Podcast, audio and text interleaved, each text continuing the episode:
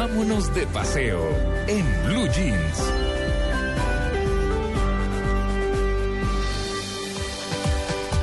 Nueve y 20 minutos de la mañana, Amalia y Tito nos vamos de playa. Qué bueno, por Sí. fin, ya era hora. Envidia. No, Eso sí, Me envidia a todos los que están en la playa. sí, a Tito no, mala. no lo admitimos de tanga en Arizona, pero bueno, pero lo admitimos. No me cabe la menor duda. Además, no me cabe una tanga en Arizona tampoco. No. De hecho, no me cabe una tanga en este momento. O sea que tranquila, María Clara, no se preocupe por eso. Bueno, eh, esto para, para ir a nuestra sección Vámonos de paseo, porque acuérdense que nos están contando cada ocho días Juan Carlos Solarte y Maritza Mantilla de Travesías de Caracol Internacional cómo llegar a ciertos destinos, cuánto vale, un plan costoso, un plan más barato, en fin. Así que mm, saludamos a nuestros invitados, a Juan Carlos y a Maritza. Buenos días. Hola María Clara, Tito, Amalia. Pues sí, nos vamos de paseo. Esta vez a un destino maravilloso en el Caribe colombiano, a Taganga. Me, me gustó ir el complejo de Tino Asprilla que tiene Tito. Le dije, no. El complejo de Pino Artrillo. Sí, que no, No. le sabe la narizona. No, no, lo digo es por la panza, no lo digo por lo otro. ¿Cómo se le ocurre? Ah, bueno. No, no, no, no, no, Bueno. me malinterprete. Ah, bueno, maravilloso. Pues sí, yo les cuento que Marita desapareció hoy desde las 6 de la mañana. Yo supongo ¿Ah, sí? que está de playa, de, de shopping, bueno, De todo. cantidad de cosas que se pueden hacer maravillosas en Taganga. Ah, Taganga. Ubiquemos a, a- a nuestros oyentes en Taganga, Juan Carlos. Bueno, pues mira, Taganga es un corregimiento de Santa Marta. Se encuentra a cinco minutitos de- del centro histórico de la ciudad. Eh, lo separa simplemente una montañita en donde uno tiene que pasar por el barrio del Pescadito, el famoso barrio del De- río Valderrama. sí. Y a cinco minutitos encuentras el corregimiento de Taganga. Es un pueblo de pescadores bellísimo. Mm. Entonces tú desde que empiezas a bajar esa montañita te encuentras con una bahía que yo digo que es una de las bahías más bellas de Colombia. Eh, la gente allí siempre la parada es obligatoria para tomarse una foto porque es espectacular. La forma de llegar a Taganga, la forma convencional, pues seguramente va a ser vía aérea, donde a Santa Marta pues llegan muchas aerolíneas desde cualquier eh, ciudad del país. Obviamente, dependiendo de la temporada, pues el costo. Eh, nosotros te voy a confesar, María Clara, Sí. Tito, María, que nos vinimos en bus desde Bogotá. Uy, no, unos valientes. No, pero ese ¿Cuánto, viaje... ¿Cuánto se demora ese viaje? Ese viaje en bus demora, eh, duramos 15? nosotros 19 horas. ¡Ih! 19 horas. Claro. ¿Cuánto vale el pasaje? El pasaje en bus nos costó 150 mil pesos hace dos días, o sea, en plena temporada alta. Uy, no, unos Pero valientes. es que, pero es que cuidado porque en avión cuesta en esta a esta altura 800 mil pesos. Ah, claro. O sea que... Entonces, mm, claro, la diferencia es eh, siempre bastante. Claro. Y pues ya tú con 800 mil pues acá te defiendes unos buenos días dependiendo del plan en el que estés. Pero como nuestro plan inicialmente es el convencional, pues bueno, puede ser una alternativa en ese vía aérea. Llegas a Santa Marta, de allí tomas un bus o un colectivo o un taxi hasta la bahía de Taganga. ¿Hay chivo? Y- No, no hay chiva. Ah, bueno. No hay chiva. Ahora, hay una chiva rumbera que eh, está ubicada en Santa Marta y que por supuesto si tomas ese plan, pues tiene como tour Taganga. Mm. Pero eh, no hay una chiva que te traiga desde el aeropuerto. Ah, muy bien, muy bien. Eh, esa es una forma, la otra es que llegas en bus como lo hicimos nosotros hasta el terminal de Santa Marta y pues allí tomas un taxi que te cuesta 8 mil pesos desde el terminal de Santa Marta eh, hasta Taganga. Hasta- Y en Taganga, pues vas a encontrar diferentes opciones de hospedaje. Está desde lo más costoso que desde lo exclusivo, que podría ser tal vez si lo queremos el Hotel Ballena Azul, que es el hotel más eh, más antiguo de, de Taganga, tiene 30 años. Con Juan Carlos. Juan Carlos, eh, mm, tenemos como un problemita de sonido. No sé si eh, se está alejando un poquito de la bocina del teléfono, pero se nos aleja y se nos acerca el sonido. A ver si lo ponemos un poquito más uniforme. Mira a ver cómo, cómo Ahí cómo está perfecto. por ahí. Ahí está perfecto. Ok, bueno. Entonces sigamos. Eh, la hotelería en Taganga es muy diversa. Eh, ahí eh, eh, te hablaba del Hotel Ballena Azul, que es el hotel más tradicional de Taganga, con 30 años. Allí vas a encontrar habitaciones de algo más de 300 mil pesos para arriba. Eh, es un hotel muy bello que queda frente al mar. Y de ahí para abajo empiezas a, a descender también un poquito en otros planes, en otros planes hoteleros que son muy interesantes. y, y que pues van descendiendo de precio en la medida que, que, pues, posibilidades económicas pues te den o no te den. Eh, dímelo. La comida, la comidita. Esto es lo más importante. Pues la comida en Taganga es maravillosa. Por supuesto que al ser una bahía de pescadores, pues te imaginarás No. el plato típico, Sí. eh, el mega pescado. No. Aquí pues Sí, encuentras de todo, sierra, eh, encuentras eh, pargo, encuentras mojarra, Mm. bueno, lo que tú quieras en platos. Eh, Taganga hace apenas tres años inauguró un malecón bellísimo y allí se hicieron unos kioscos exclusivos como restaurantes. Entonces comes a la orilla de la playa un pescado súper fresco con arrocito de coco, buen patacón, No, no, no. eh, juguito natural, pues hecho ahí una maravilla con hielito picado, no sabes, o sea, esto es una cosa maravillosa en el tema de gastronomía. ¿Mariscos hay? ¿Mariscos? Pero todos, claro. sí, porque Por habla de pescado, pero No, mariscos también. Vas a encontrar calamar, vas a encontrar eh, eh, langostinos, por supuesto, en todas las presentaciones. Y realmente hay, hay restaurantes gourmet, si se quiere, porque eh, Taganga, como en algún momento hablamos también de Villa de Leyva, se asienta y, y termina viviendo mucho extranjero. Entonces, este Mm. extranjero termina montando su propio negocio, que generalmente es de, de hostal o de hotelería o de restaurante. ¿Cómo la ven? No, buenísimo. Ay, yo quería preguntar si allá se encuentra uno, porque Taganga es una playa preciosa, eh, tiene una playa preciosa, pero si se encuentra uno el vendedor encima toda hora, eh, o cómo es el ambiente en la playa y por fuera en Taganga. Bueno, mira que me, me parece un poco eh, menos tenso el ambiente.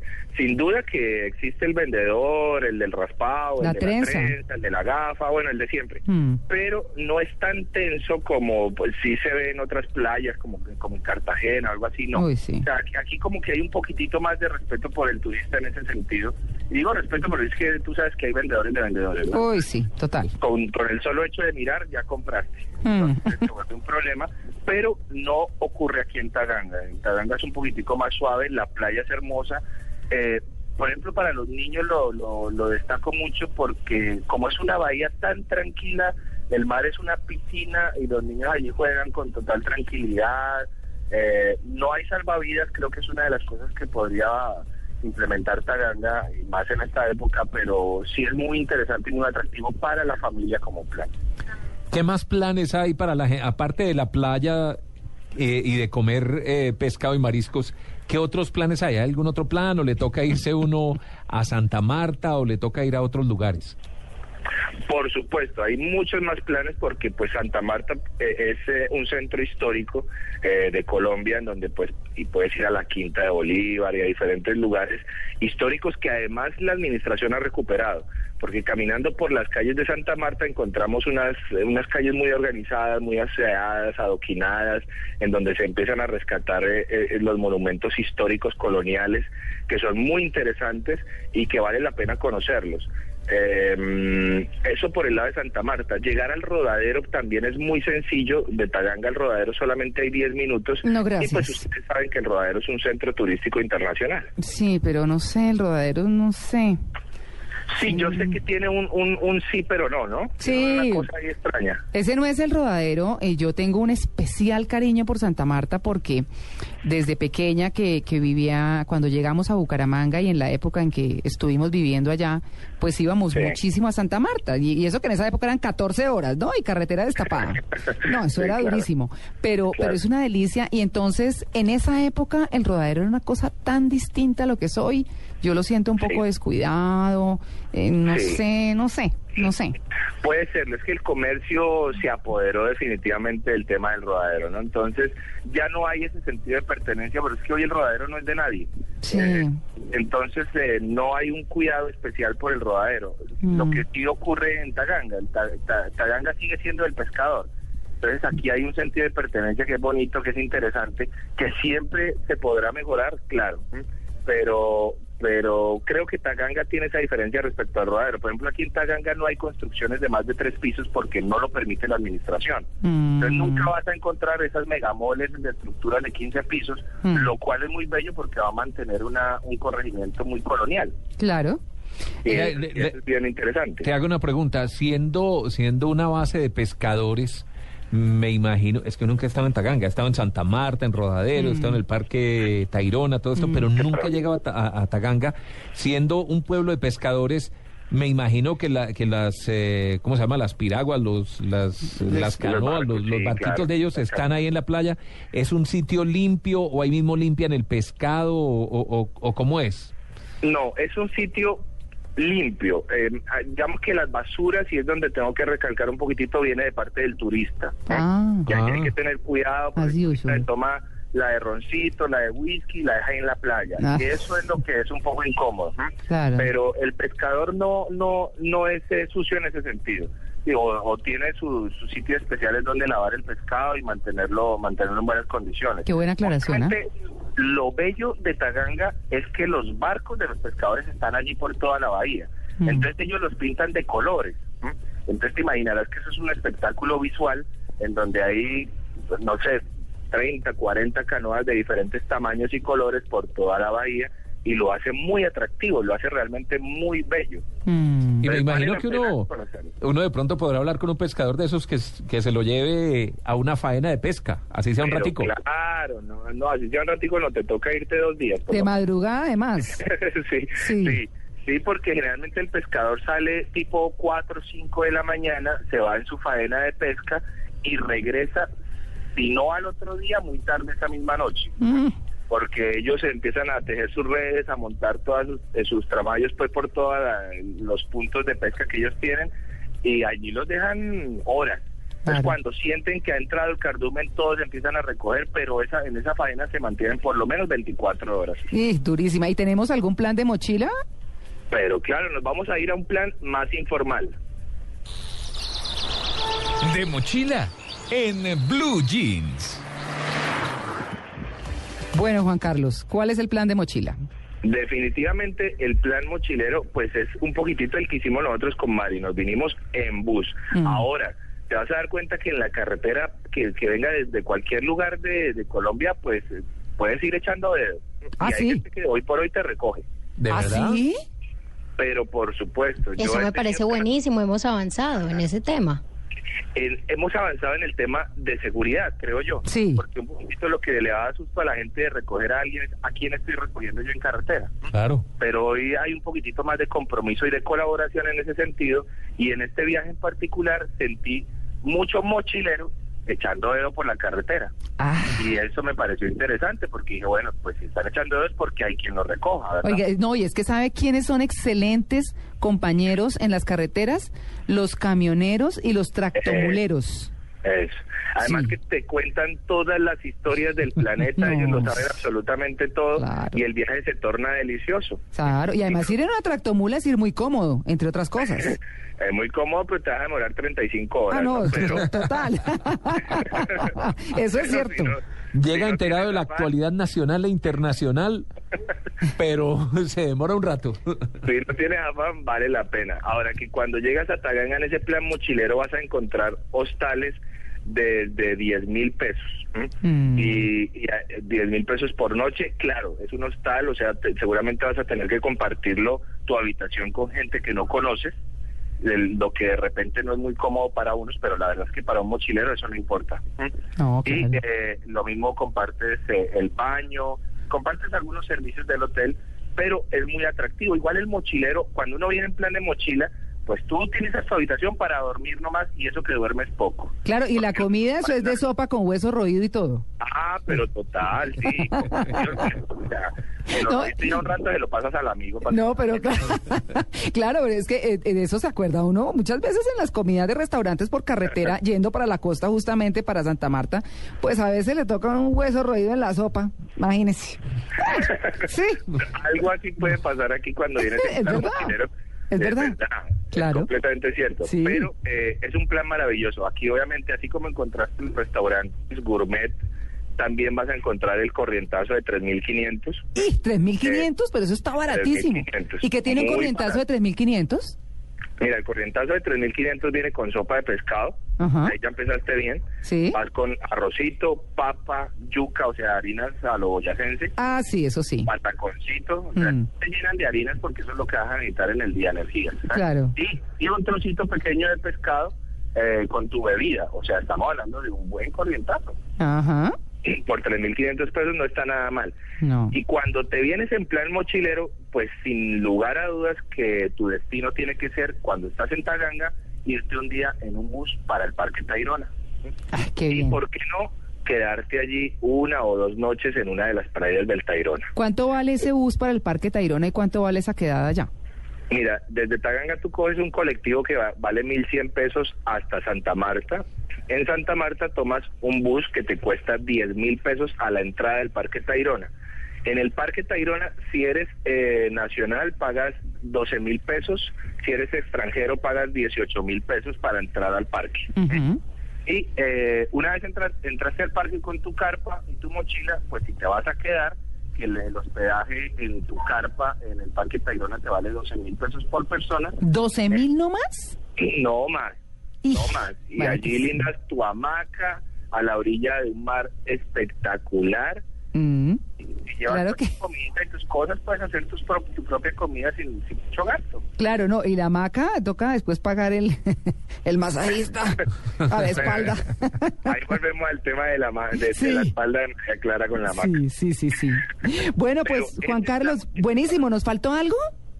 No, la verdad, esas son mis recomendaciones. Parque Tayrona, en Taganga les recomiendo el Hotel Taganga Daivin, que es maravilloso, es donde nos estamos hospedando. Y, y cuando y cuando visiten Taganga, pues hablen con los pescadores, aprovechen la cultura del pescador. Servicios públicos, ¿qué tal? Porque uno a veces sufre por el, se va el agua, se va la luz. Mira, yo estaba hablando justamente con el dueño del hotel el tema eh, aquí en Taganga Daivin, y sí, el agua, por ejemplo, llega cada vez que Santa Marta quiere ab- abrir la, la llave para Ah. Taganga. Porque Ta- eh, Santa Marta es quien dirige el agua o para el rodadero o para Taganga y pues ustedes se imaginarán quién está en la cola. Claro. Eh, entonces, eso se tiende a volver un problema para el hotelero que termina eh, pues trayendo carro tanques y cada carro tanque le vale 110 mil pesos y Claro. si haces eso cada tres días pues tienes un problema económico. Eh, la luz, bien, perfecto, no hay ningún inconveniente con el tema de la luz eh, y también allí y falta también el alcantarillado. Entonces toda la gente utiliza pozos sépticos. Bueno, pues Juan Carlos, saludos a Maritza y por favor se come un parguito rojo con patacón y arroz con coco en nombre del equipo de en Blue Jeans. Me Eh, muero de la envidia. Sé que estamos despidiendo, María Clara, pero una Sí. última preguntita Sí, porque señor. puede ser interesante y para gente que está viajando en este momento. ¿La carretera qué tal? Ah, Está en perfectas condiciones, no hay zonas de derrumbe, eh, está abierta 24 horas para todo lado. Digamos que un poquitito el tema eh, eh, era entre Guaduas y Honda, que estuvo cerrado o, o con paso restringido un buen tiempo, no en este momento. ah, se fueron por el Magdalena Medio.